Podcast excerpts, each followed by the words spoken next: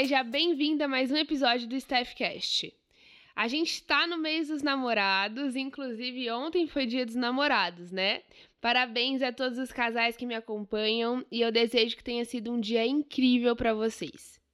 Bom, como você já sabe, o tema que a gente está trabalhando aqui no podcast é relacionamento. E hoje a gente vai conversar sobre relação abusiva. Há diversas formas de abuso, né? Como psicológica, emocional, financeira ou até sexual. A violência não física, ela pode ser sutil e difícil de ser percebida, e pode ocorrer ainda em qualquer forma de relacionamento. E pensando nisso, eu preparei uma lista com alguns indícios comuns desse tipo de relação. Então, se você estiver anotando, presta bastante atenção aqui, tá? Mas antes, aproveita e já me segue aqui no Spotify, ativa as notificações no sininho para não perder nenhum episódio dessa série que tá incrível, hein? Mas vamos lá. Começando com o sinal mais comum, seu parceiro nunca assume a responsabilidade. Um parceiro tóxico vai te culpar pelo fato de ele ter te magoado. Ao contrário de pessoas saudáveis que sabem receber feedback e arrumar o que estão errando, mas uma pessoa manipuladora, por exemplo, né, que esse é o caso, faz o outro acreditar que é sempre a errada da situação. Assim, a maioria das vítimas apresenta uma baixa autoestima e insegurança elevada por conta do número excessivo de críticas e reclamações. Um outro sinal também muito comum é o ciúmes excessivo. O agressor, ele costuma exercer um controle altíssimo sobre a vítima e também sente um ciúme patológico. A pessoa procura estar o tempo inteiro monitorando o outro, saber com quem conversa, o que conversa, monitorando as redes sociais, onde está e onde vai. E quando o parceiro se recusa a ser controlado, né, o agressor, na maioria das vezes, começa a apresentar esse ciúmes patológico de uma maneira irracional. Há casos em que a vítima se torna extremamente submissa ao seu agressor, mas em um relacionamento saudável é importante ter esse nível de privacidade, porque a confiança é a base de qualquer relação. Se lembre que existe o seu mundo, o do outro e o de vocês. Eu sempre falo disso aqui e sempre vou reforçar para vocês. Outro sinal bem comum são ameaças e a dependência. Caso o parceiro perceba que a vítima tem uma dependência emocional, ele usa dessa fraqueza para enfatizar as atitudes ruins, né? No relacionamento abusivo, há a dependência que envolve o financeiro, o emocional e o físico. Desse jeito, o agressor faz a vítima acreditar que ela não tem habilidade para fazer qualquer coisa. Por exemplo, a pessoa não consegue concluir uma meta pessoal ou simplesmente terminar o relacionamento. O quarto sinal que eu quero compartilhar aqui com vocês é você sempre pede desculpas pelo comportamento do outro.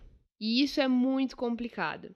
Desculpas do tipo, ah, ele é emocionalmente fechado, ou ele tem dificuldade para entender meu lado, é, ele é, teve uma semana estressante no trabalho e por aí vai. São desculpas assim bem comuns, né? Todos nós temos defeitos, a gente sabe disso, mas se o seu parceiro não está procurando melhorar os dele e continua te magoando, isso é um sinal de alerta. Você se identificou com algum desses sinais até aqui? Ou conhece alguém que possivelmente esteja vivenciando isso? Se você lembrou de alguém, já manda esse episódio para essa amiga e me ajuda a alcançar o máximo de pessoas que merecem ter uma vida e uma relação mais leve e saudável. Mas vamos lá. O próximo sinal que eu quero compartilhar aqui com vocês é: você se sente exausta e não cuida de si mesma. O relacionamento, ele suga toda a tua energia e você sente que está pisando em ovos. Além disso, não consegue se priorizar e está sempre negligenciando seu autocuidado, suas atividades e busca sempre suprir a carência do seu parceiro. Talvez tudo isso seja um grande sinal de alerta para você avaliar o que você deseja para sua vida. O próximo sinal, que é muito comum, para mim é o mais triste das, desse tipo de relação, é o acúmulo das chateações. Ao invés de vocês conversarem sobre algum incômodo na relação, vocês guardam as informações, deixando isso virar uma grande bola de neve e optam por revelar esses incômodos em um momento oportuno, quando outra discussão vem à tona. Se na hora que acontecer a situação desconfortável você não se sentir à vontade para falar, deixa a poeira baixar, mas conversa.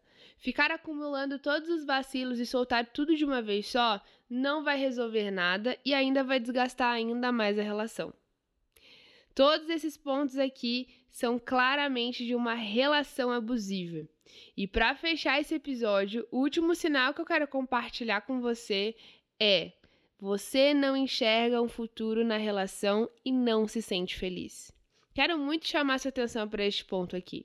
Eu não estou falando de você ter um planejamento a dois até o final das suas vidas, né?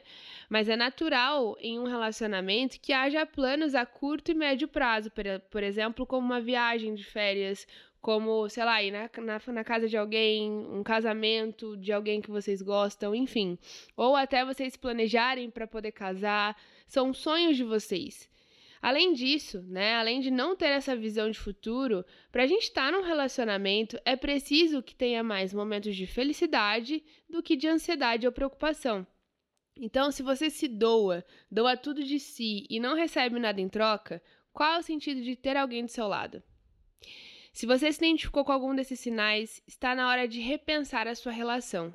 É preciso ter respeito, confiança, diálogo, parceria. E se sua relação não possui nenhum desses adjetivos, você pode procurar ajuda profissional com um psicólogo, a fim de entender melhor o que fazer e como lidar com as circunstâncias. Através da psicoterapia, é possível aprender a gerenciar a situação e entender os padrões e gatilhos. Ainda, a terapia ajuda a lidar com as consequências deixadas também por um relacionamento tóxico. Existem casos em que a terapia de casal pode ser muito eficiente para os dois. E aí vocês conseguem aprender também a lidar com as situações. Obviamente, terapia não faz milagre, depende muito de você, do seu parceiro, de vocês realmente quererem a mudança. Mas, se você está numa relação abusiva, é comum que o agressor não queira ceder o seu poder. E nesses casos, a solução é manter uma distância emocional e física. Nesse episódio, eu quero te convidar a avaliar sua importância e que você merece ter uma vida saudável, uma vida leve e feliz. Não coloque sobre o outro a responsabilidade da sua felicidade. Assuma você ali o protagonismo da sua história. Não deixe que você se torne ali figurante da sua história, daquilo que você está vivendo, figurante dos seus sonhos. Se você gostou desse episódio, se esse episódio te ajudou, se você acha que alguma amiga precisa ouvir esse episódio, manda para ela, não deixe de compartilhar. Eu vou amar saber que vocês gostaram desse conteúdo e é muito importante a gente alcançar o máximo de pessoas, o máximo de mulheres, para que elas saibam que nós não precisamos depender do outro para ser, sermos felizes. Nós podemos ser protagonistas da nossa própria história tá bom? Eu espero que você tenha gostado. A gente se vê em breve. Um super beijo e até a próxima.